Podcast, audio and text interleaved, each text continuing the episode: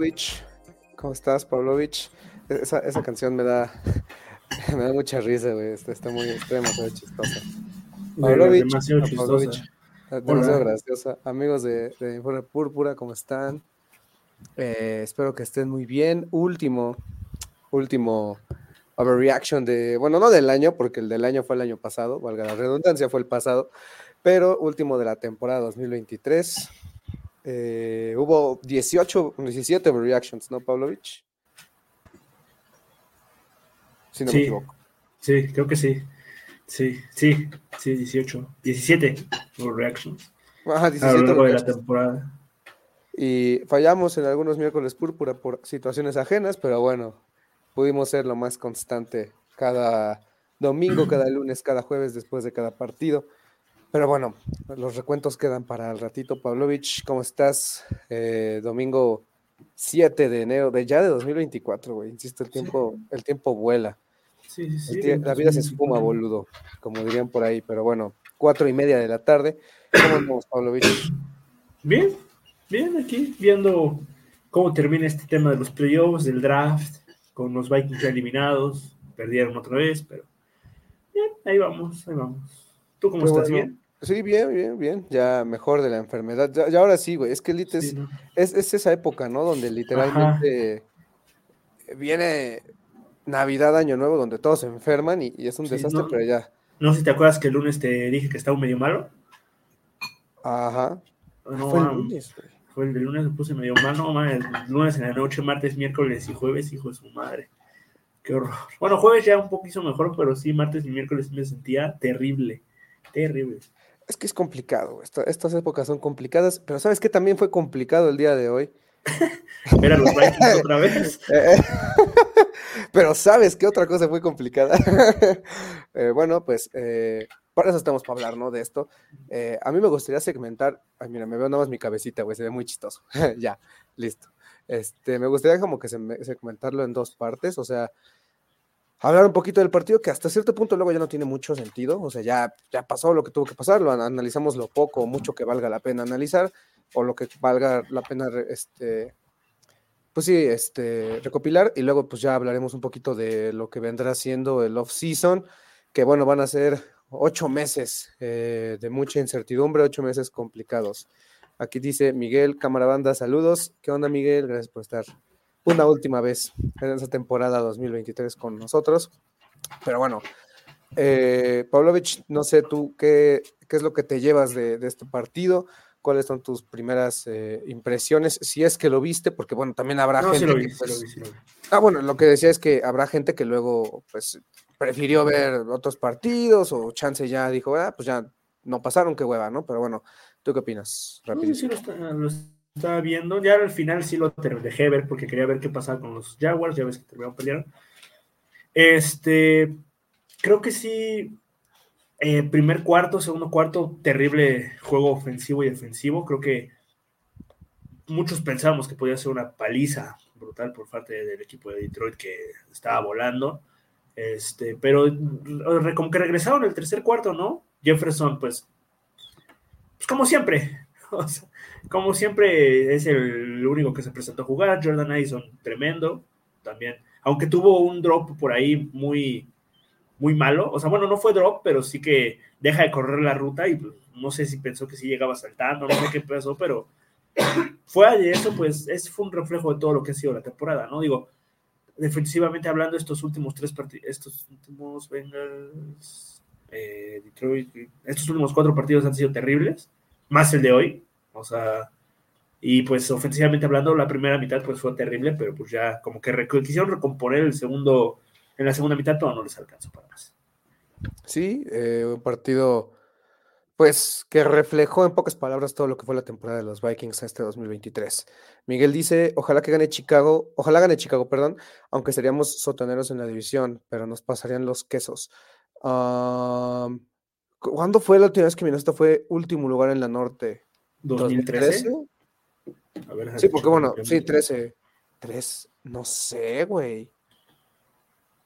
Ha de ser 2013 o si no 2011, uno de esos dos. 2013 no estoy seguro. No, sí, 2013, sí, 100%, porque en 2014 Chicago toma Kyle Fuller con la selección 14, si no me equivoco. 14, 15. Hoy 16, creo, incluso. Sí fue 2013. Eh, primera vez en 11 años. Ford. Ford. sí, con un récord de 5, 10, 1. Sí, sí, sí. Ese empate contra Green Bay. Eh, sería la primera vez en 11 años que estos Vikings quedarían en último lugar de la división.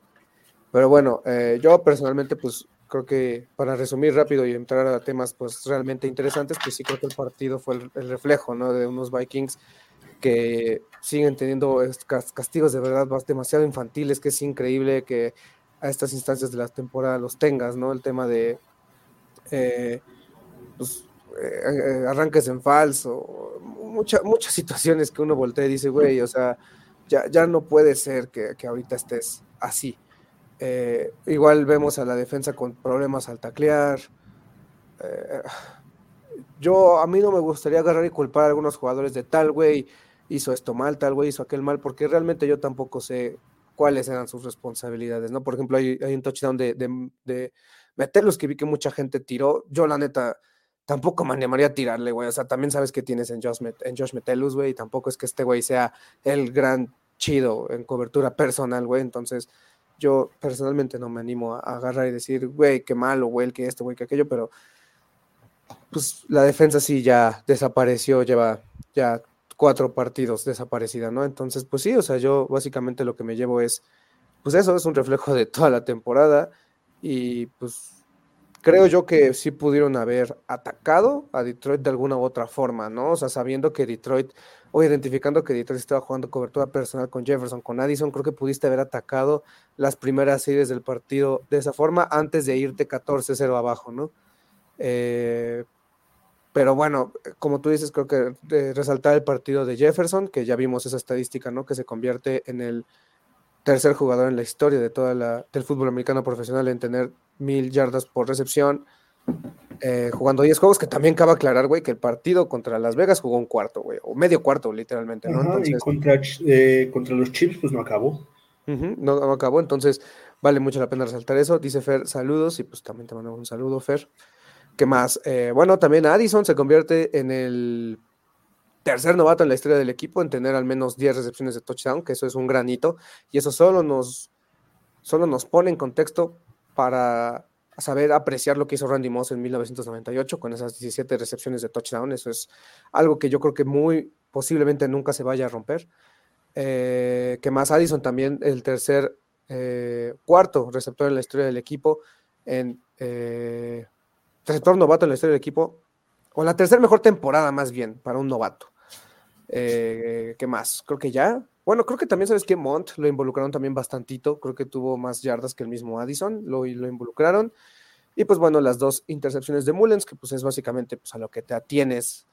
Eh, ah, sí, otra cosa, lo de Hunter, pues también Hunter firmó la quinta mejor temporada para una defensiva en la historia de los Vikings. eso no es cualquier cosa, güey. O sea, tienes enfrente a güeyes tipo Jared Allen, a, Doleman, o sea, bueno, creo que Griffin sí lo pasó, pero no es sencillo eh, ese tema, güey. O sea, más cuando Minnesota ha sido un equipo muy rico en historia con, con grandes alas defensivas, ¿no? Eh, lástima que, bueno, al final la, temporada de Hunter pues, se vino medio a la baja por también por la defensa, pero la neta creo que es algo a destacar, ¿no crees, Pavlovich? Sí, no, o sea, Hunter, pues, ya, ya, ya sabíamos de la calidad que es, ¿no? Pero pues también creo que, o sea, le afectó muchísimo pues no tener a alguien más, ¿no? O sea, prácticamente contra Bengals, creo que no tiene sack contra Bengals. No, contra. Ah, no, sí, como no. Sí, no tiene ¿Sí? contra Detroit y contra Green Bay.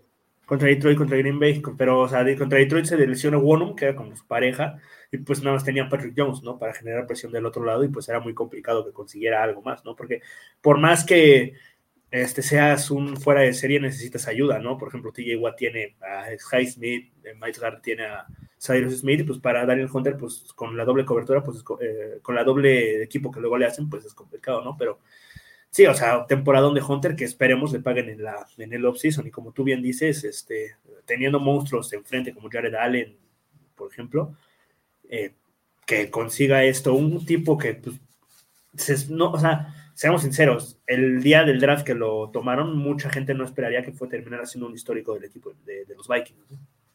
Mira, enfrente tuvo, bueno, no sé si vaya, no, nadie sabe si se vaya a repetir algo así, pero bueno, Keith Millard tuvo 18 sacks en el 89 y en ese mismo 89 Doleman tuvo 21. O sea, en- en- o sea, es una locura. Yo no sé si eso sea la mayor cantidad de sacks para una pareja de alas defensivas o para miembros de un equipo, güey. 21 sacks y 18, güey, o sea, wow. Eh, en 2011 Allen estuvo a punto de romper el récord, se quedó con 22 sacks. Y bueno, ya entra Hunter, luego entra John Randall, que Randall para ser tackle defensivo en 1997 tuvo 15 y medio, también wow. Y luego pues ya vemos apareciendo ahí a Griffin un poquito más abajo, pero bueno, eh, rescatando un poco de, de lo que se perdió de la pretemporada, de, de la temporada regular. Dice Miguel, oigan, ¿qué hay de los del supuesto contrato que le ofrecieron a Cousins? Eh, pues a Cousins no le han ofrecido un Creo contrato. que, todavía. creo que se refiere a lo que salió de PFF con respecto al que fue un aproximado de lo que puede ganar Cousins, ¿no? Dos años, creo que eran 70 millones garantizados, algo así. Ah, yo la neta no me gustaría especular en eso porque... Es, es una especulación, pero no así, Sí. o sea, no es un Yo supongo contrato que es una. No- es una proyección, es exacto, una proyección. A mí no me gustaría especular porque yo todavía no tengo esa capacidad para predecir contratos. Les soy muy sincero, yo apenas tengo la capacidad para, no para entenderlo, pero sí para desglosarlo. Y la neta no, no, no me siento capaz para, para explicar eso todavía. Entonces, eh, pues si son dos años y 70 millones, ah, tomando en cuenta cómo funciona el equipo, o bueno, cómo lo hace con los años evadibles, etcétera, etcétera, pues que serán un cap hit de veintitantos, yo creo, aproximadamente por año. Entonces no está, no está tan descabellado. Digo, este, habrá que ver. ¿Qué digo? Ahorita vamos a hablar de eso. Eh, O sea, la verdad, primero quisimos hablar un poquito del partido y de la temporada, y ahorita ya vamos a hablar toda la especulación. Ya para cerrar esta temporada, Pavlovich, eh, ¿qué fue? Me gustaría hacer esta dinámica rapidísimo. Una cosa que tú me cuentes que te gustó, una cosa que te sorprendió más bien y otra cosa, bueno, más bien, una cosa que te sorprendió para mal y otra cosa que te sorprendió para bien. Y también la gente nos puede pues, Que comentar. me si- sorprendió para bien y que me sorprendió para mal. Si necesitas sor- pensar, Que me sorprendió para bien, creo que sí lo tengo, Jordan Addison. O sea, todos Ok. esperábamos que fuera el jugador que es. O sea, un jugador que dé impacto, pero que, o sea, yo no esperaba que tuviera una temporada de casi mil yardas y 10 touchdowns. No sé qué tanto tenga que ver la lesión de Jefferson.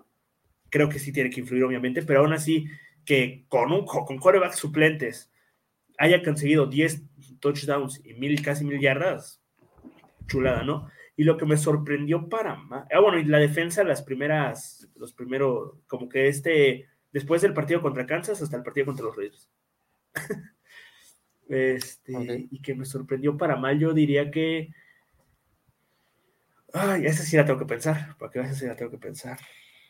ok, a ver, si quieres, Si en lo que la piensas, yo te digo, yo, yo también coincido contigo con lo de Addison. Yo fui muy crítico y sigo siendo. La verdad, me, me sigue, me sigue habiendo cosas que digo, "Mm, puedes, puedes mejorar porque Jefferson me puso la vara muy alta, ¿sabes? Sí. O sea, porque, porque al final de cuentas también vimos a un Dix hace algunos años que también puso la vara muy alta como novato y hay algunas cositas que de Addison que todavía digo, o sea, que no me gustan, pero que hay mucho, mucho margen de mejora y veo que mejoró a través de la temporada, ¿no? Creo que eso fue bueno. Eh, otra cosa que también me gustó, me, yo podría añadir, fue el tema de, de Cousins. O sea, que me sorprendió porque si bien ya nos, está, ya nos habíamos acostumbrado a un Cousins eh, en esta edad madura, yo sí consideré por, por momentos que el viejazo iba a, iba a venir y no, al contrario, o sea, bueno, posiblemente venga el siguiente año o dentro de dos, quién sabe si siga en el equipo, pero a lo que voy es que a mí Cousins me sorprendió a la hora de, de llegar a un muy buen nivel de juego. Eh, y bueno, siguiendo con el tema de ah, la cosa que me sorprendió para mal fue la incapacidad de todo un staff defensivo, tanto jugadores como coaches, para no saber cómo reaccionar una vez que las defensas, que las ofensas contrarias te, o sea, te caparon, ¿sabes? Creo que eso sí para mí fue muy.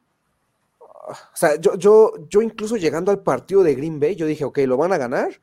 Va a ser un partido, lo platicamos en, en la previa, va a ser un partido en el cual Minnesota va a ganar contundentemente. Y yo dije, güey, no creo que ni de broma ya vayan tres partidos consecutivos en los cuales tu defensa se vea expuesta. Y oh, sorpresa, viene, vienen estos, e incluso el partido de hoy.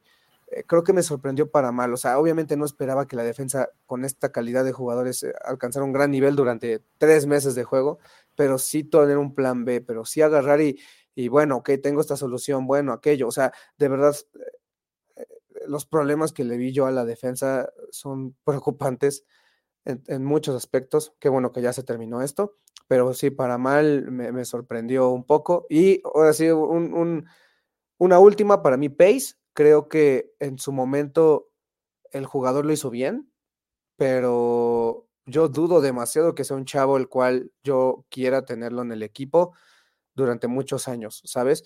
Creo que sí fue una parte, o sea, que le ayuda mucho el tema del esquema, pero yo no sé si quiero un güey así durante, por, o sea, de aquí a, largo plazo, o sea, igual y me lo quedo el siguiente año dependiendo de lo que se vaya a jugar, pero no, no, creo que se hypeó demasiado eh, y creo que el, el, el, tren del hype subió tanto en, Las Vegas que, cuando aterriza en la realidad durante algunas partes de la temporada creo que es malo. Yo no creo que es coincidencia que, va, que la baja de Murphy y consecuentemente también el regreso de Hicks, que pues viene evidentemente mermado por una cirugía, yo, yo, no, sé, yo no creo que eso sea coincidencia como para que la defensa sea mala para, en, algunos lapsos de la temporada, ¿no? Pero bueno, ahora sí vas tú, Pavlovich ya después de pensarlo mejor, creo que voy a tener dos. Este, uno es Mattison, Alexander Mattison, creo que esperaba más de él. O sea, tanto se habló de que no, este tipo tiene calibre de running back uno y no sé qué. Terminó con 700 yardas, con creo que son 3.9 yardas por acarreo y 0 touchdowns por tierra. Yo esperaba más de él. O sea, no sé qué, no sé qué pasó, no sé si este, fue un espejismo lo que vimos cuando era suplente de Dalvin Cook, que decíamos, no, este eh, es dejar ir a Dalvin Cook para, este, para que este tipo tenga su titularidad, al final no funcionó. Y lo de a Kylie Evans, o sea, esa es mi segunda, Kylie Evans. ¿Qué pasó con a Kylie Evans? O sea, se lesionó, lo pierde Minnesota para el partido contra Denver, Chicago, regresa contra Raiders y no, ya no no dio para más, o sea, mm, o sea, lo sentaron dos veces, eh, hoy, eh, lo sentaron contra Detroit, el año, hace dos semanas, lo sientan contra Detroit otra vez nuevamente, regresa y permite un touchdown de 70 yardas, ¿no? Ah. ¿Sabes qué es lo curioso? si puedes, métete a Twitter a ver, es que eso es lo que a mí me gusta mucho de, de, analizar las coberturas. Métete a Twitter y ver el último tweet de Evans Estoy muy de acuerdo con él. La neta, o sea, yo también lo tengo en un pedestal. ¿Sabes a mí por qué, por qué coincido con lo que tú dices? Porque yo veo temas de fundamentos. O sea, yo veo temas de fundamentos. Si ustedes no saben de lo que hablamos, hay eh, eh, en la mera jugada que habla, que habla Pavlovich eh, del touchdown de 70 yardas de Evans, hay una persona que le comenta, que básicamente pone en Twitter que pues este, que está jugando muy mal Evans y Evans dice, tú ni siquiera sabes en qué cobertura estamos jugando, deja de hablar. Y sí, 100%, si yo les puedo decir algo a ustedes, es eh, el Madden a mí me ayudó mucho en su momento a desglosar coberturas. Métanse a ver tape, métanse a ver todo eso, porque, por ejemplo, en esta, en esta jugada es claro que pues, Evans está jugando un tipo de flat y eso no es culpa de él. Más bien, vuelva a lo mismo y va de acuerdo a lo que yo en un momento dije. Yo a mí no me gustaría tirarle a tal jugador a este, porque el esquema ya está descifrado, ¿no? Pero bueno, Síguele, Pavlovich. Yo sí, o sea, sí, sí te entiendo. O sea, creo que, creo que tuvo un bajón en pocas palabras, ¿no? No, sí, tuvo un bajón. Y fíjate, pero es que aún así en esa jugada, sea su culpa o no, hay un momento en que se puede ver aquí en el video, este, bueno, no, no sé si se puede ver, este, que cuando está persiguiendo a, Amon Raza, no, cuando ya tiene a Amon Raza Brown el balón, voltea. No sé si ah, voltea al referee o a quién voltea a ver, y pues se pierde un poquito y ahí pierde la. Ahora, también me sorprende que entre tres güeyes no hayan podido detenerlo al menos para que no entrara entre Bynum, Metelus y Evans. Bueno, ¿qué te digo, no? Pero pues creo que sí tiene mucho que ver con lo que dices, ¿no? De que eh, Brian, bueno, o todo el staff de coach defensivo no pudo, no supo qué hacer. Y pues, no sé si también otra, o sea, también el bajón de juego de la línea ofensiva también puede ser uno. Y además, no sé si tú lo sientes así, yo sí lo siento así, que creo que muchos jugadores ya salían con una mentalidad perdedora, o sea, siento que ya no estaban con como que, no sé, o sea, tuvieron un bajo, no es, no es que estoy diciendo que sean malos, pero tuvieron un bajón de juego que a mí me sorprendió demasiado, ¿no? O sea, Dar, o sea es uno de ellos que, o sea, tú y yo lo hemos hablado varias mil veces, para mí es uno de los mejores tackles de la liga, pero estos últimos tres partidos lo he visto como que perdido, no sé si, no sé a qué se deba, pero lo he visto muy perdido estos últimos tres este, partidos. Metelus creo que también tuvo una bajita de juego. Harrison Smith tuvo bajita de juego. Cam Bynum tuvo una baja de juego. A Kyle Evans, que lo estamos viendo en estos momentos. Garrett Bradbury creo que también tuvo una pequeña, alguna baja de juego. Ed Ingram eh, creo que también tuvo una baja de juego, que venía teniendo una temporada muy buena. O sea, ciertos jugadores tuvieron una, una baja que, o sea, no entiendo a qué se debió realmente no sé si se dieron por vencidos de decir, ¿sabes que no vamos a pasar a playoffs? O sea, que dudo bastante. O sea, porque ve, o sea, tú ves a Jefferson, o sea, molesto porque no puede hacer algo más para ayudar al equipo. Y luego ves a estos jugadores que dices, lo de Davenport, puta. Creo que, o sea, creo que eso es lo que más me molestó también de, esta temporada, lo de Davenport, que es que yo, o sea, lo que reportó Wilson es que yo no tengo, no veo motivación ninguna para regresar. Bueno, pero o sea, sí, eso prácticamente. Mira, de la línea ofensiva, no, no, voy a entrar, insisto, en, en, desglose. Lo de la línea ofensiva es esquemático. La, la, neta me da muchísima hueva explicarlo y creo que también a la gente le daría mucha hueva explicarlo. Pero lo de la línea ofensiva es esquemático y lo de la defensa yo también considero que es esquemático. Eh, lo que sí te voy a dar 100% la razón y lo coincido también contigo es el tema de, de o sea, yo soy, yo, yo yo considero que si tú eres un fanático y tú prefieres que el equipo pierda por posición de draft, está bien. Ok, o sea, no hay, eh, cada quien es libre de pensar lo que quiera y si tú dices, güey, que los vikingos pierdan, o sea, si tú eres de los güeyes que en semana 5 agarraban y decían que pierdan todos y vamos por Kelly Williams, está bien. Si tú piensas así, no te, no te voy a decir si estás bien o estás mal, es tu pensamiento. Pero lo único que sí puedo decir es que el equipo no puede pensar así. O sea, por más que nosotros agarremos y digamos que es lo mejor a largo plazo, etcétera, etcétera, el equipo no puede pensar así. Y si tú sales, o sea, si van tres partidos consecutivos en los cuales son partidos de playoffs literalmente. Contra Detroit era un partido de playoffs en el cual era matar o morir, moriste.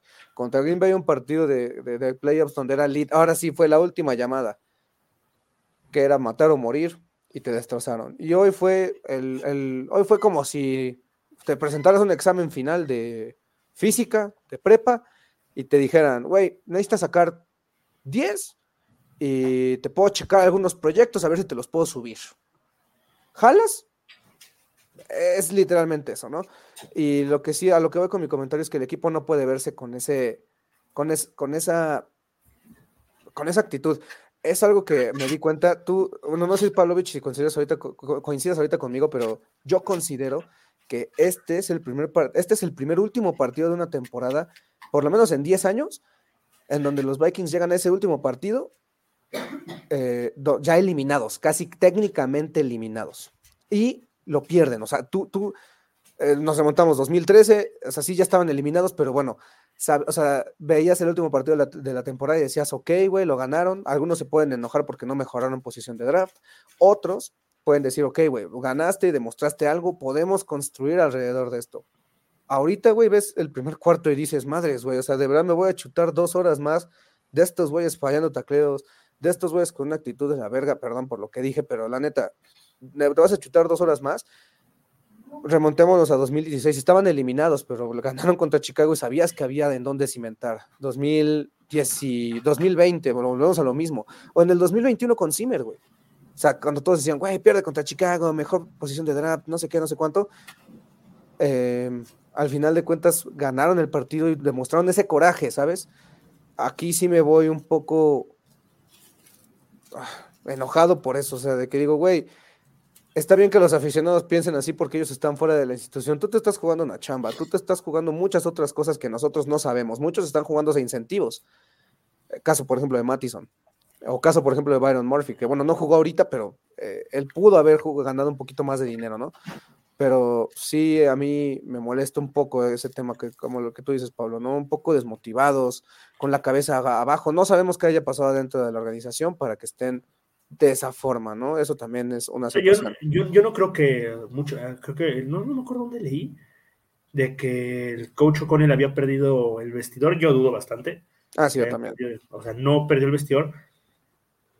Yo lo que pienso es que, este, como algunos jugadores, algunos, no todos obviamente, no sé si ya fue la, fue fue, fue mentalidad tipo o sea, defensivamente hablando de, pues, ¿para qué vamos a ganar? Si aún así vamos a perder porque la ofensiva no es capaz de avanzar balones, ¿no? Que es una mentalidad terrible, ¿no? Pero, o sea, no sé qué se deba, pero, pues, o sea, yo me puedo dar una teoría de que puede ser, una de las razones puede ser por eso. No, no, o sea, nunca no estoy diciendo que sea así, pero es una teoría.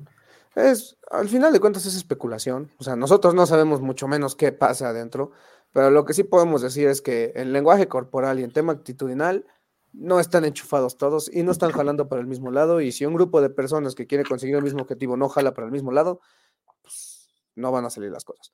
Pero bueno, rapidísimo, comentando, el eh, comentando este, contestando el comentario de, de Ángel, perdón, dice, saludos mis vikingos púrpuras, ¿qué opinan de la gestión de Cuesi? En mi opinión, de a media, de media a media mala, ha regalado dos drafts haciéndole al iluminado, al único que le atinó fue con Addison. De hecho, lo hablamos en el overreaction del lunes. Yo no creo que haya regalado dos drafts. Bueno, es que no fue él, o sea. Es que bueno, yo, yo tampoco, no sé a quién cargárselo, tampoco sé quién está a cargo de las contrataciones, porque posiblemente O'Connell fue el que presionó para que trajeran a Flores, no sé, esa es una, es una situación hipotética mía, pero si la clase 2022 de draft, específicamente hablando de los defensivos, llámese Asesio Tomeijo, llámese Brian Asamoah, KLB, Vance Andrew Wood, Luisin, no están jugando, no están funcionando. No es porque sean malos, ya lo dije yo, es porque es otro esquema completamente distinto y se les exige diferente, ¿no? Y esta clase, bueno, yo la neta, yo te lo he dicho a ti muchas veces, ¿no, Pavlovich? Yo no puedo, o a mí no me gusta andar evaluando clases de draft a un año, ¿sabes? Yo por lo menos me tomo dos o tres años, y eso es lo mínimo, así el mínimo requerimiento para mí, para opinar de una clase de draft. ¿Por qué? Porque yo no sé si el siguiente año, eh, no sé, Luis Sin pueda empezar a jugar bien. Eh, por ejemplo, la Treadwell empezó a jugar decentemente bien, entre comillas, para 2018-2019. Entonces, eh, yo no sé, pero yo, por lo que yo he visto, pues es una gestión que ha tenido ahorita una temporada muy buena, y una temporada en la cual la han mermado las lesiones, así que pues yo la veo bien, o sea, y también te lo he dicho a ti muchas veces, Pablo Bicho, o sea, la neta, yo no voy a poder empezar a exigir resultados hasta un tercer, cuarto año, yo creo que a partir del 2025, no, 2024 ya podemos empezar a exigir como tal, pero no sé tú, Pablo Bicho, yo lo veo eh, como un 8-8-5 sólido, tomando en cuenta que este año sacaste jugadores como Blackmon, que la neta Blackmon lo hizo chido. Eh, como, ¿Quién fue esta clase? Se me fue por completo. Bueno, de Hold no podemos hablar, güey. Hall jugó dos partidos. Mm. Estaba Ward, está Roy. bueno, Roy se lesionó. no jugó nada. Eh, Ward tampoco jugó mucho. Bueno, hay que verlos. O sea, la neta, agarrar y criticar una clase de draft a un año, año y medio que salió, la neta creo que Mm, para mí no es parámetro, pero no sé tú, Pavlovich.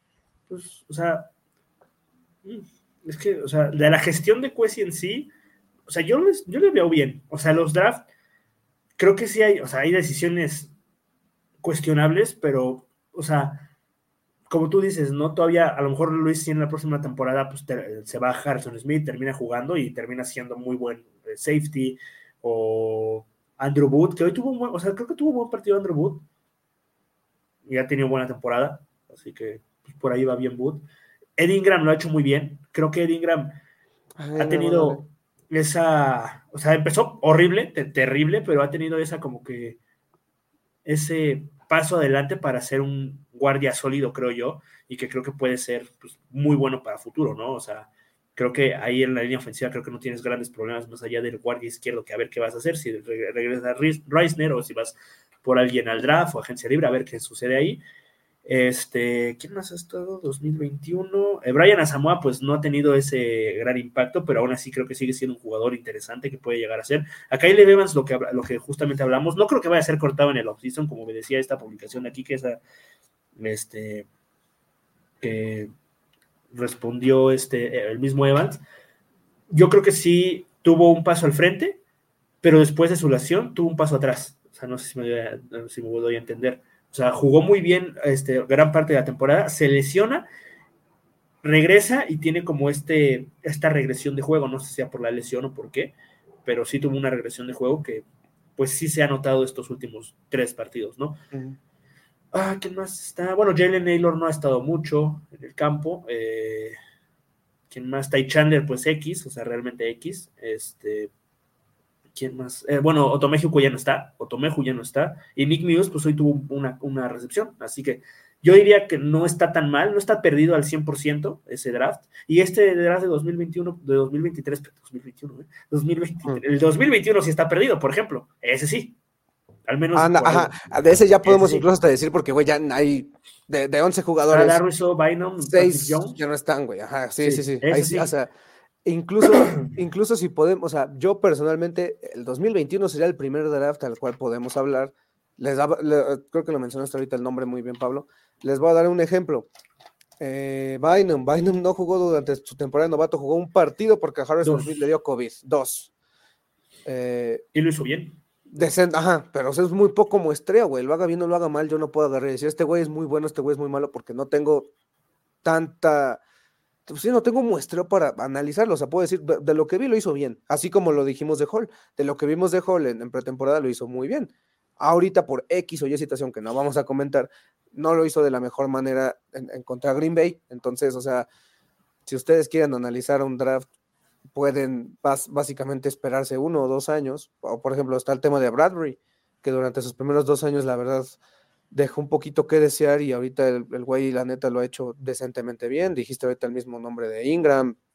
Em, ah, tenemos otros casos, el de Jefferson, que desde el día uno hizo un cambio, eh, también. Entonces, la neta, para hablar de drafts y de analizarlos, pues hay que darle tiempo al tiempo, ¿no? sí. Este, ¿quién más estuvo en este? Bueno, en este draft, pues Addison estuvo chido. Blackmon mencionaste que estuvo bien. Guardi y Roy no jugaron una gran, gran parte del tiempo, pero pues creo que son dos jugadores que te pueden servir a futuro. Y McBride, pues X. Realmente, eh. O sea, también es un, o sea, es un pick de ronda tardía, también no pide mucho, ¿no? Pero, sí, y, bueno, eh, perdón, te voy a interrumpir rapidísimo. Creo que el ejemplo perfecto es Metelus. Y la neta, hay mucha gente, estoy muy seguro que hay mucha gente que no sabía quién era Josh Metelus hasta 2022 que llegó a jugar un partido. Eh, aparte porque Harrison Smith se lesionó. Pero bueno, sigue, pobre. Sí, y ya como gestión en, total, creo que lo ha hecho, o sea, yo creo que lo ha hecho muy bien. ¿No? O sea, al menos en contrataciones de agentes libres, que sí, unos se fueron, otros regresaron, pero mira, por ejemplo, Sadarius, a mí me hizo, me hizo con una contratación brutal, ¿no? Tremendo. Morphy, Harrison Phillips también fue una muy buena contratación. Eh, no, Hicks, no, no, Hicks, sí, Hicks sí o no, no, va, no. Kind of, eh, regular. Uh, pues con lo que ha tenido lo ha, lo ha O sea, hay jugadores que han, han, estado muy bien, o sea, creo que sí, y este, creo que su mayor eh, cinco, podemos decir, en cuanto a la off-season, o al menos en la contratación de agentes libres, creo que fue el tema de, este, se fue el nombre de Marcus Davenport, ¿no? Porque realmente, creo que, o sea, yo, yo lo dije, que a mí no me gustaba la contratación, pero había que ver, lo hizo bien tres partidos y no regresó, ¿no? Está bien. Yo para mí ese es su mayor eh, fumble, por así decirlo, usado términos más de NFL, este, porque incluso en los trades creo que lo ha hecho bien. Firmó a Dalton Reisner, que terminó siendo, bueno, no fue un trade, pero terminó siendo un titular. Eh, el trade de Cam Makers a mí me gustó mucho, a pesar de que se haya eh, lesionado temprana, temprana, bueno, en el partido contra los Falcons. Y me gustó mucho el trade de Teddy Hawkinson. O sea, creo que el, trade por el Tyrant creo que fue brutal, creo que fue muy bueno. Y pues hoy es de los mejores Tyrants de la liga, ¿no? O sea, yo, yo, yo sí estoy muy emocionado por lo que pueda llegar a ser en este eh, off-season y se van a venir, creo que ahí podremos hablar ya bien de qué va a ser, de cómo calificar su, este, su gestión con las dos firmas que se vienen, ¿no? Tienes que firmar a Daniel Hunter, tienes que firmar a Justin Jefferson y a ver qué haces con Kirk Cousins, ¿no? O sea, esas tres creo que pueden llevar un rumbo para bien o para mal en cuanto a la gestión de, de, de, Sí, bueno, ya dando por cerrado lo que viene siendo la temporada 2023, hablando de, ahora sí, ¿qué sigue para los Vikings? Eh, en pocas palabras, pues eh, este es el calendario para lo que viene de aquí a básicamente septiembre. Eh, bueno, en estos días los Vikings van a tener que firmar algunos jugadores, hacia, algunos jugadores a los que se les llama como de reservas o de futuro contrato. Entonces van a haber algunas noticias de que los Vikings han firmado a, no sé, eh, Tyler Thomas, que está en el, en el Practice Squad, a un contrato, ¿no? Eso es lo que le sigue para los Vikings. Posteriormente viene el Scouting Combine. Ah, no, bueno, el año nuevo de la liga. Uh, ah, no, perdón, perdón. El, el Scouting Combine, una disculpa, es el eh, del 27 de febrero al 4 de marzo. Es en Indianápolis, como en cada año. Y luego el año nuevo de la liga comienza el 11 de el 13 de marzo. Eh, no es cierto, sí, el 13 de marzo a las 4 pm tiempo de Nueva York, o sea, sería a la hora de, a las 3 de la tarde, creo que ahora aquí de México. Así que eh, a partir del 13 de marzo ya se pueden hacer oficiales algún tipo de trade que se tenga pues acordado previamente, ¿no?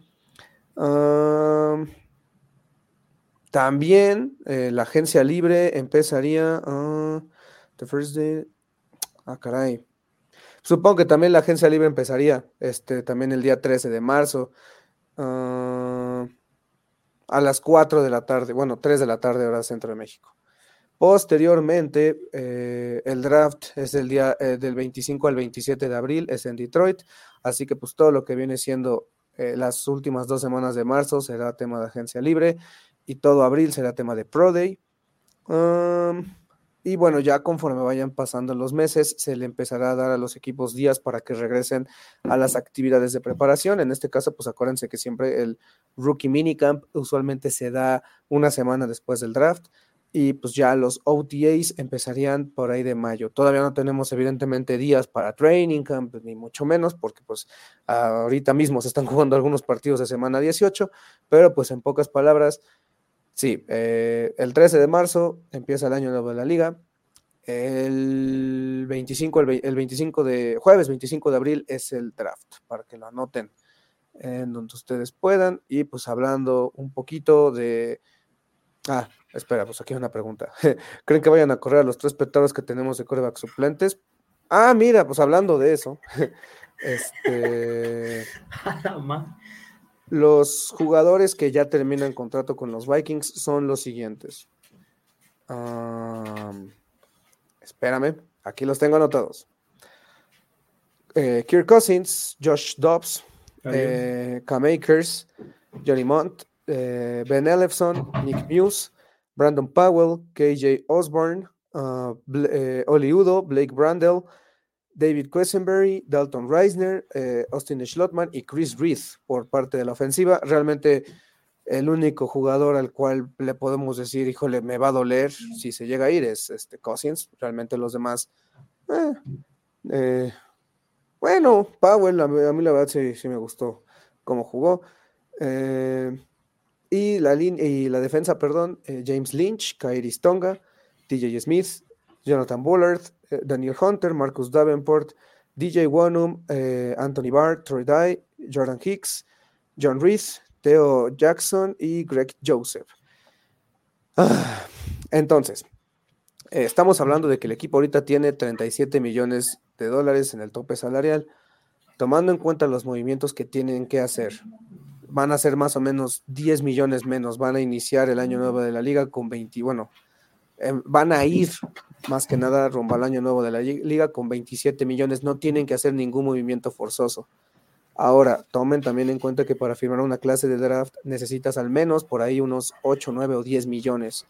vas a tener aproximadamente 17 millones disponibles, tomando en cuenta pues que por ejemplo si le renuevan el contrato a Justin Jefferson, existe la posibilidad que se estructure para que Justin Jefferson pueda, bueno, para que su contrato libere un poco de dinero. Hay muchas situaciones que después iremos hablando, pero sí, esos son los jugadores que están eh, ya básicamente, pues que ya no tienen contrato con el equipo. Estamos hablando de que titulares, Cousins, um, bueno, Osborne, si lo podemos considerar titular, um, Reisner, um, Hunter, Davenport, y ya. O sea, estamos hablando de cinco posiciones. Si nosotros, por ejemplo, teníamos una idea de, oye, vamos a mejorar, ya no quiero que Mattison sea el corredor, o esta misma pregunta que hizo Miguel, oye, este, vamos a mejorar el coreback suplente, pues literalmente, eh, deja tú que me queramos mejorar otras posiciones. Tenemos que encargarnos de, bueno, el equipo se tiene que encargar de posiciones que ahorita están bien, pero que ya no van a estar bien, en caso del coreback o caso de las alas defensivas. Entonces, eh, pues va a venir un, algún tipo de decisión importante. Eh, eso en cuanto a agencia libre. Y si ustedes se preguntan qué jugadores pueden cortar, porque creo que también esto va de acuerdo a, lo que dice Miguel, un posible candidato a corte puede ser Mullens, a mí no me gustaría, porque Mullens realmente cobra muy poco y el güey, o sea, bueno, un suplente no está hecho para que te inicie ocho partidos, que eso debió de haber iniciado. ¿O cuántos partidos debió de haber iniciado Mullens? ¿Diez? ¿Cuándo se lesionó Cousins? Semana siete, ¿no? Contra Atlanta, Nueva Orleans, Denver, Chicago, Raiders, Green Bay. Son siete. No. Ocho, ¿no? Espérame. Atlanta, Nueva Orleans, Denver, Chicago, Raiders. Bueno, un, suplente no debe de iniciarte más de seis partidos por temporada. O sea, e, eso es lo ideal. Entonces, para mí, Mullens es este, bastante, bastante bueno para lo que es. O sea, creo que incluso lo podría poner dentro de los, eh, tomando en cuenta el contrato de todas las situaciones, dentro de los cinco mejores suplentes de la liga. Para mí, sin duda. Eh, tomando en cuenta que, por ejemplo, Reset cobra 8 millones. o sea, siento que el único que en verdad digo, bueno, este güey, o sea, puede ser, o sea, en conjunto puede ser bueno, es Minshew, porque Minshew cobra dos y medio y ya no va a cobrar eso. Entonces, eh, pues yo la neta sí creo que Mullens sea, pues, el, ideal para reemplazar a un posible al, quarterback, sea Cousins o sea un novato. Eh, y Hall pues tiene contrato de novato, así que pues yo creo que es un proyecto. Eh, y Dobbs pues no va a regresar, güey, la neta, está muy difícil que regrese. O quién sabe, uno nunca sabe. Dobbs, eh, en China puede, creo que tener buena Sí, lástima por ese güey. Tiene, tiene potencia. El problema es que sí ya son cositas que a su edad no debería de haber pedo, pero bueno, eso, eso ya. también los fundidores de Monterrey también lo puede romper. Ah, güey, yo creo que si ese güey juega en la United Football League, pues MVP, sin dudas. No, pues sí. Sin dudas, güey. Este, o sea, yo creo que está bien para un equipo tenerlo de sustituto. No, no creo que sea una mala apuesta. Eh, pues yo creo, o sea, pues sí, yo creo que lo van a seguir firmando. A ver qué sucede, pero bueno, eh, sí, en pocas palabras, pues los Vikings deberían de tener más o menos por ahí de 17 millones y ahorita sí no hay jugadores que tú voltees y digas, a este lo puedo reestructurar, a este lo puedo cortar. Ah, pues bueno, si quieres ahorrar dinerito, pues es Mullens, es Hall, digo Hall, este Ham, perdón, este... Pueden cortar a Harrison Smith, Creo que ya, güey. No sé si a ti se te ocurre alguien más, porque creo que ya no. Creo que no. Ahora sí ya se exprimió todo el dinero, del, ya se exprimió todo el limón, porque no hay jugadores que deberían de cortar, que puedan cortar. Insisto, por ejemplo, el movimiento de Jefferson, una posible extensión de contrato, te puede liberar a Varo, pero pues para saber si lo van a conseguir o no, pues también está complicado. ¿Qué más? Mattison, por ejemplo, no vale la pena cortarlo. O sea, de todos los titulares, creo que la verdad, ni o sea, quienes tienen contrato, creo que ninguno vale la pena cortarlo, ¿sí? Yo creo que no. ¿Tal vez reestructurar? No hay nadie. Dime, tú, tú, dime. No sé, o sea. No hay nadie. Ahora, sí no hay nadie, güey. Estoy pensando, estoy mm, pensando. El pasado fue O'Neill. ¿Metelus? No. Mm, no, bueno. A ver, ajá, voy a checarlo rápido. Eh, Metelus no creo, pero. Bradbury. Bradbury te podrías, podrías cortarlo No, ¿Para qué lo vas a cortar? para ahorrar dinero. Si quieres ahorrar dinero. No, no, pero ¿para qué? No, no. ¿para qué te metes una bronca innecesaria? Oh, Metelus creo que. No, pues Metelus no, no, no, no es candidato a reestructurar. No, porque no tiene tanto bonus por firmar. La neta, Metelus no. No aplicaría. Sí. Mm, No, no, Bradbury, no, nadie. Bradbury, según yo, no. Oh, que la canción. Bradbury, según yo, no. Pero bueno, en pocas palabras, no hay. O sea, ahora sí no hay movimientos, amigos, que para la neta ustedes digan, ay, reestructura O'Neill como el año pasado, corta Kendricks, hace esto, hace aquello. La neta, no. De hecho, Bradbury es un posible candidato a ser cortado. No se puede reestructurar, más bien podría ser cortado por el dinero que libera, porque si los Vikings dicen, ok, pues ya no nos gustó cómo jugó Bradbury, no, los Vikings no perderían ni un solo quinto. Bueno, le deberían un millón, pero podrían liberar dinero y como dice Pablo, no vale la pena. Entonces, eh, pues sí, ahorita ya no hay situación, ah, ya no hay situaciones en las cuales puedan sacar más dinero, así que sí, como dije, pues tomando en cuenta que ahorita van a firmar algunos jugadores, más los del draft de 2024, eh, tienen 10, tienes 17 millones para decidir qué hacer con Kirk Cousins, con Daniel Hunter, y si tú quieres agarrar y decir, bueno, está bien, me gustó cómo jugó Powell, te traigo de vuelta.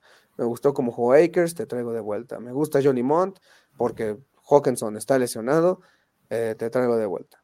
No sé, Brandel, Reisner, Schlotman, eh, Bullard, DJ Wonum, eh, Jordan Hicks, o sea, todos esos güeyes, o sea, puede que el equipo ya tampoco tenga dinero restante para firmar agentes libres de fuera.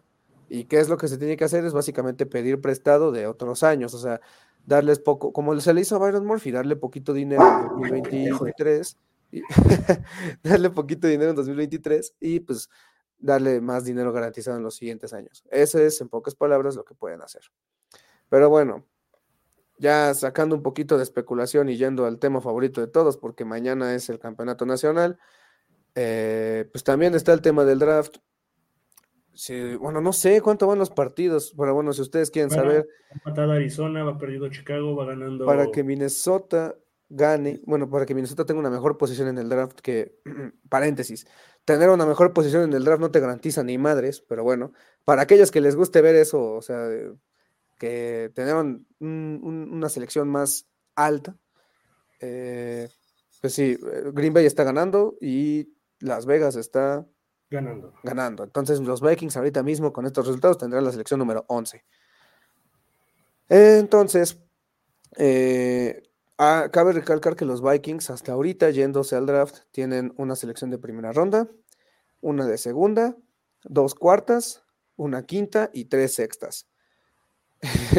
y este desmadre se ocasionó desde lo de Hawkinson. O sea, ahorita los Vikings están, o sea, tienen selecciones de draft regadas por todos lados por el tema de Hawkinson. ¿Quién más?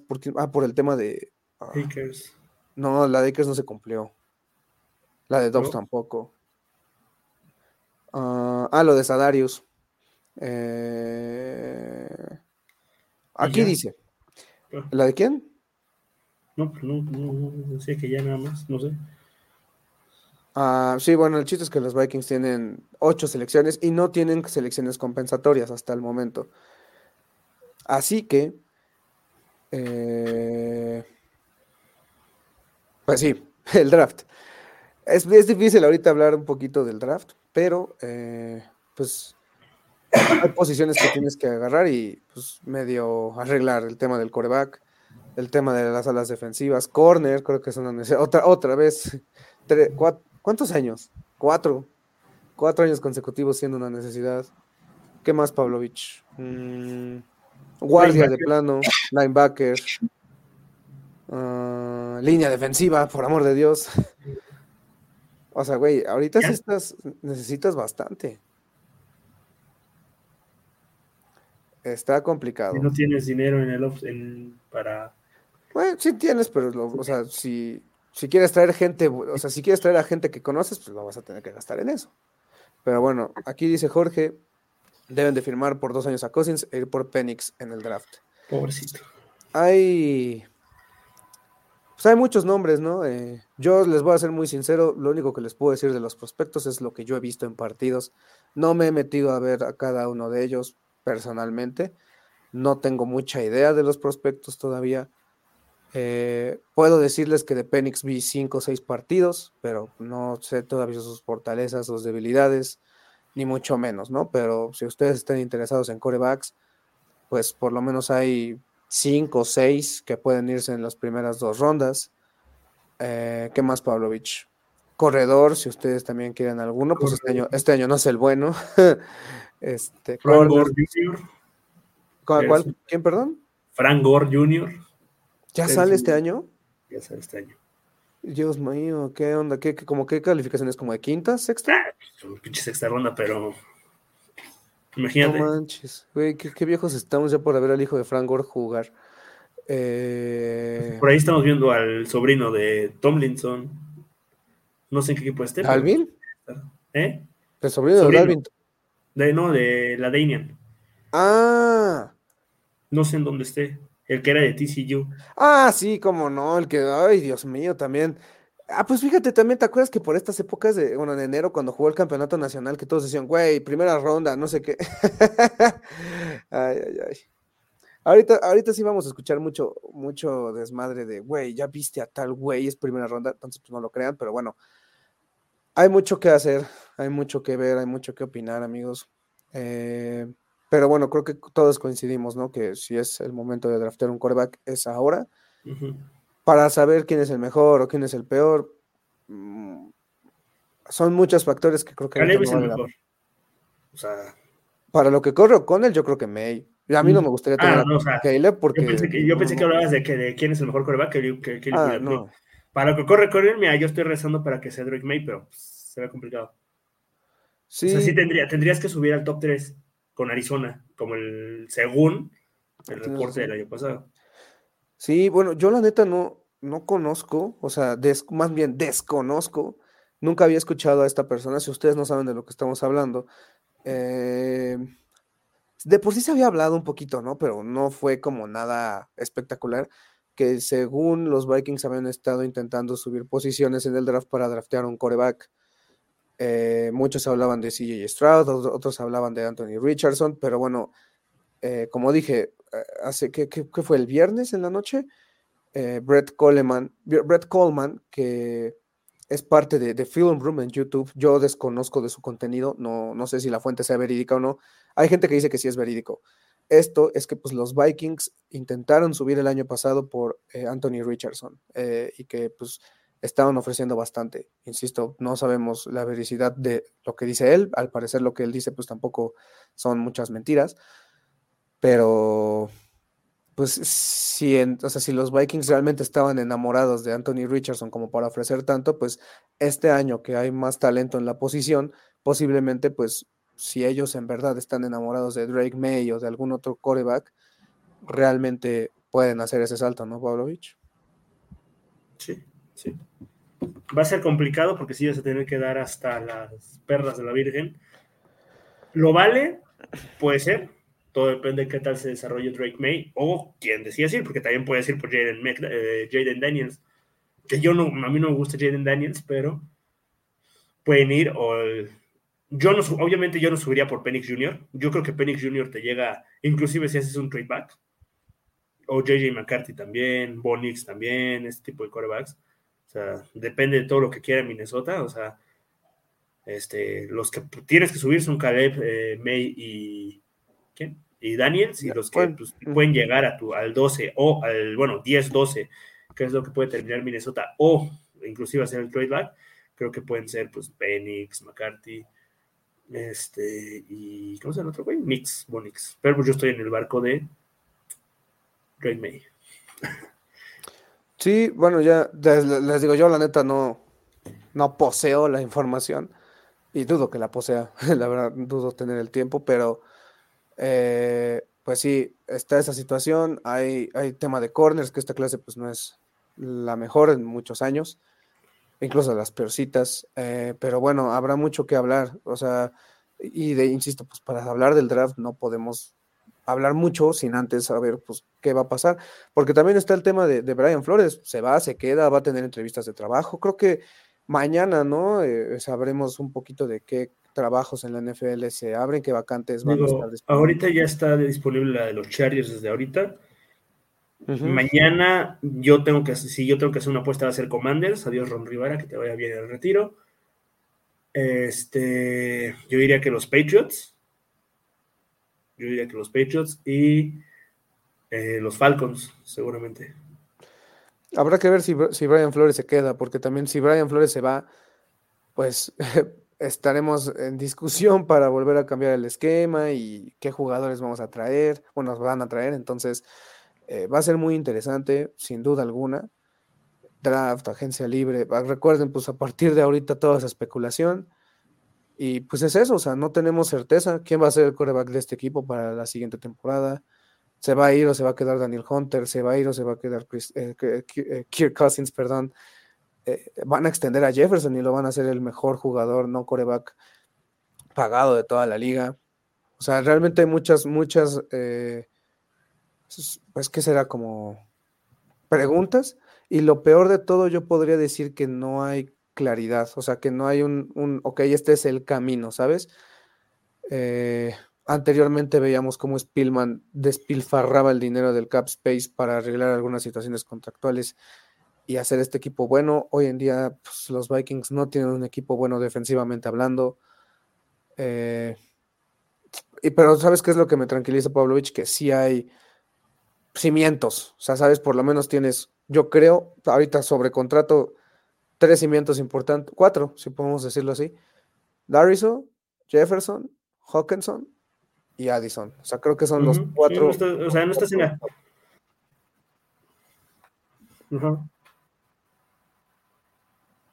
Sí, sí, sí. O sea, no. Yo creo que no estás en una situación como Carolina, ¿no? Por ejemplo. No estás en una situación con ¿Qué equipo puede ser otra situación así? Chicago hace unos años, cuando tomaron a Justin Fields, que no tenían en qué caerse muertos, ahora pues ya tienen algo más interesante si deciden quedarse con Fields o ir por Caleb. Eh, pues este tipo de equipos, ¿no? Que terminan también en el pick 1, lo, que era eh, Bengals en 2019, lo que era los Chargers en 2019, los Dolphins en la época de Brian Flores, o sea, los Patriots este año, ¿no? También. O sea, no eres ese equipo. O sea, creo que sí hay, sí hay cosas que hacer con jugadores buenos. Y yo me entendí qué quise decir, pero eso.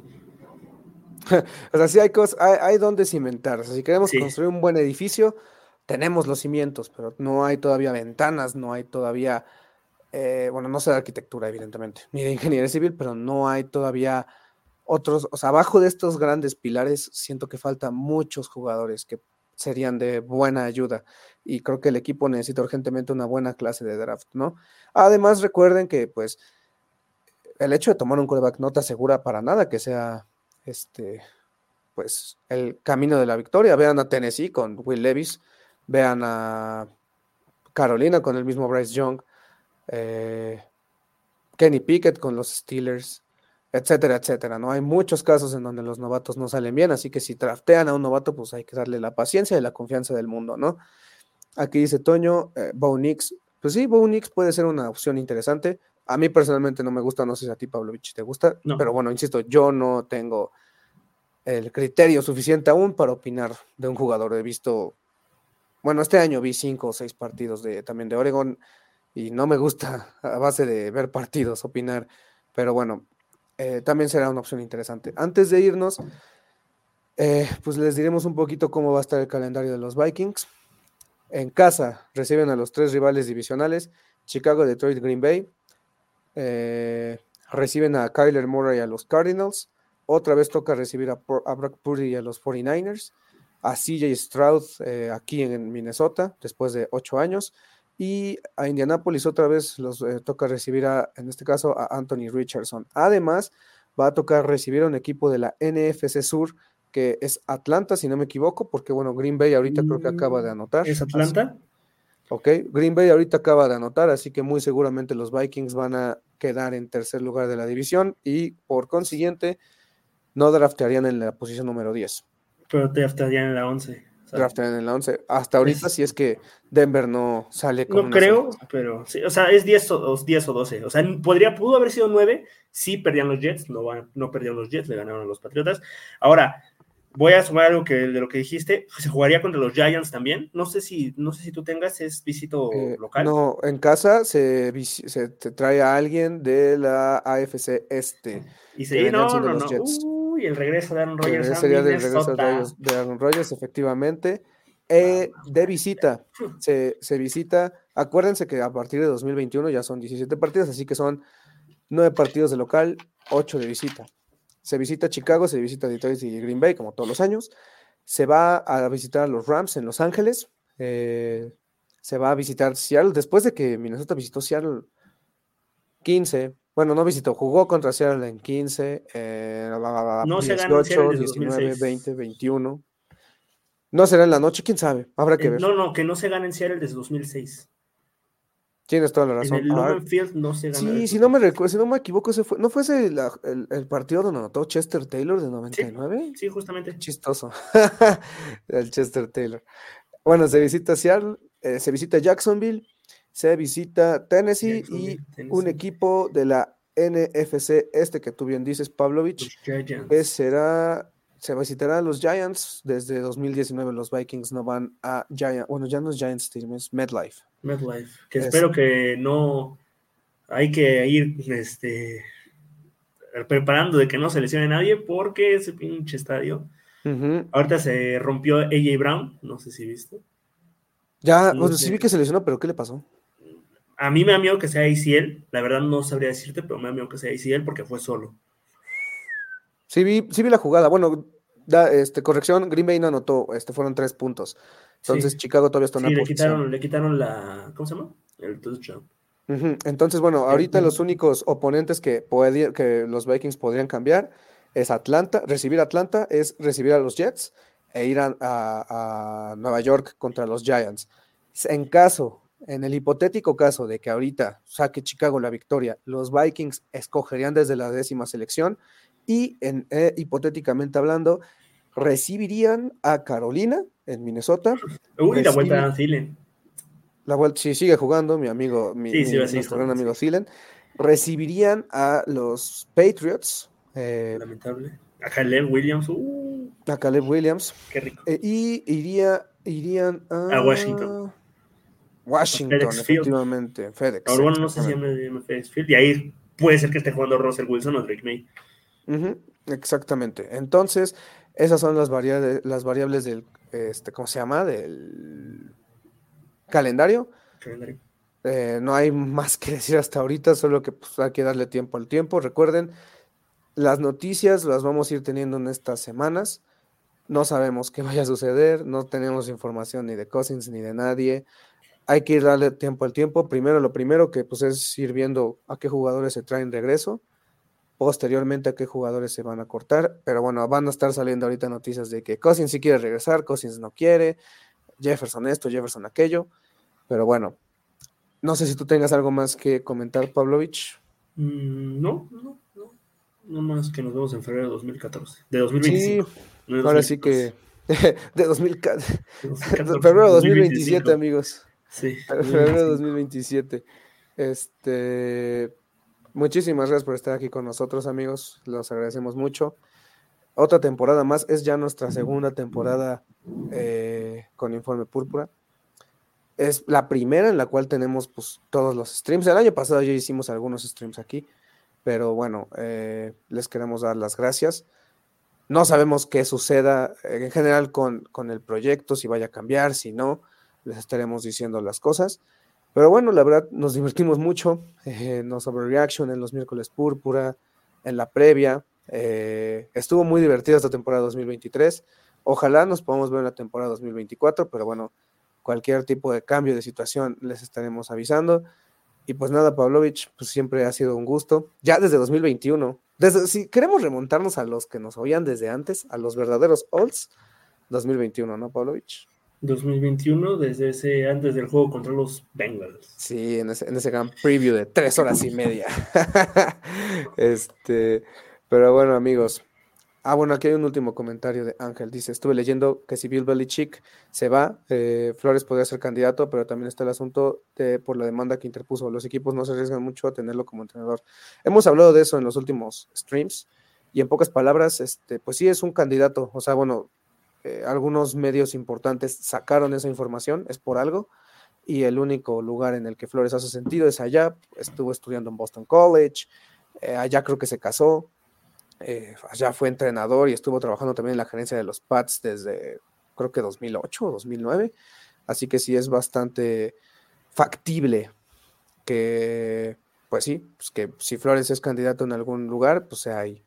Dice Miguel, ya no van a ser los miércoles púrpura. Pues por el momento no, ya no tenemos mucho de qué hablar. Este, realmente, pues si hace, así posiblemente podremos seguir con los streams cuando haya noticias, eh, no sé, si firman a Kirk Cousins por seis años, pues igual y nos aventamos un stream hablando. Eh, igual de la agencia libre, pues eh, recuerden, la agencia libre es martes, entonces chance el miércoles, pues podemos hacer algo, sería miércoles 14, si no me equivoco.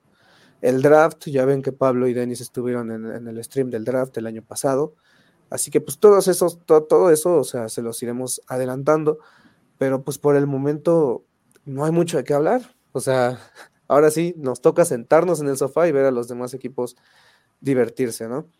No estés triste, Pavlovich. Y dice Ángel, ojalá que no nos toquen los Packers en diciembre, porque ya se hizo costumbre que nos pongan una chinga así, güey. 19, 22 y 23. Bueno, 21 también. Pavlovich, ¿por qué lloras? No, no, no estoy llorando. y dice Nico, Justin Jefferson no se va a ir, pues tiene contrato 2024. Entonces, el siguiente año, pues al menos sí va a estar en este equipo que si lo van a extender o no, nosotros no sabemos. Eh, lo más seguro es que sí, ¿no, Pavlovich? En pocas palabras. Recemos para que sí. Recemos para que sí. Yo creo que sí, porque él quiere quedarse aquí. O sea, independientemente de que este, del dinero y eso, él quiere seguir aquí. Pero creo que también depende mucho de Cousins, si se queda o se va. Sí, y además pues recuerden que también el hecho de tener a una superestrella en Minnesota pues influye también en otros ingresos, en ingresos de mercadotecnia y en eh, pues en otro tipo de cosas intangibles, ¿no? Entonces, eh, pues cualquier cosa que suceda con Jefferson nosotros les diremos, pero bueno, lo único que les podemos decir ahorita es que en septiembre estuvieron a punto de llegar a un acuerdo, al parecer Minnesota, o sea, los Vikings fueron los que dijeron que no, no sabemos por qué, eh, pero bueno, eso no quiere decir que las negociaciones estén rotas ni nada. O sea, más bien, pues que no llegaron a un acuerdo y dijeron, ¿sabes qué? Ahorita no, lo vemos en el siguiente off-season, no queremos hablar ahorita de eso. Y pues, dicho y hecho, no ha habido nada. Eh, posiblemente este acuerdo llegue antes de Training Camp. Y si escala en Training Camp, va a llegar antes de temporada regular. Entonces, como le pasó un poquito a Nick Bosa, literalmente firmó un día antes de que debutara San Francisco en esta temporada. Así que pues ustedes estén tranquilos. Pero bueno, Pavlovich, un año más y pues ni modo, así es el deporte, así es la vida y pues ahora toca ver. Mira, Chicago ya tiene el balón en la cuarenta y tantas de Green Bay, ¿eh? Ojo, ojo, quiero a Bryce Young aquí, pero bueno. ¿Bryce Young? Por eso, pues que venga a Minnesota a jugar. Ajá, ajá, ajá. Sí, sí, chinga. No, no, no, no, no, no, no, no, gracias. Pero bueno, ahora sí, nos despedimos. Un gustazo, como siempre, amigos. Insistimos, muchas gracias por apoyarnos y cualquier stream que nosotros vayamos a hacer, pues se los estaremos avisando. Aún así, pues si nos pueden seguir en nuestras redes sociales, en Twitter, vamos a estar muy activos. Recuerden, estamos a unas horas de que se, se definan los rivales de los Vikings y de que se definan también, pues, en qué selección van a escoger los vikingos. Así que bueno, Pavlovich, una vez insisto, gracias. Marcelo, que no pudo acompañarnos, Denis que tampoco pudo acompañarnos, les mandamos un saludo y pues estén atentos porque pues no sabemos si va a haber muchos cambios en la página, así que bueno, les queremos agradecer y amigo, ha sido un gusto, aunque no te quieras despedir, yo sí me despido. Nos vemos. Nos vemos. Y chale, güey. Qué triste que Detroit haya sido campeón divisional. es lo único que diré, güey. Sí, pero bueno. ¿Qué diré, güey? No pensé. Que disfruten ahorita. Que, sí, que disfruten, no te preocupes, va a venir Michael Penix, papá. O Drake May. o Drake May. O Caleban los putos Chicago Bears, ¿y para qué te digo? Ay, eso estaría chido. No. este, pero bueno, cuídense amigos, hasta la próxima, porque pues ya no sabemos hasta cuándo. going to fire to JJ, who's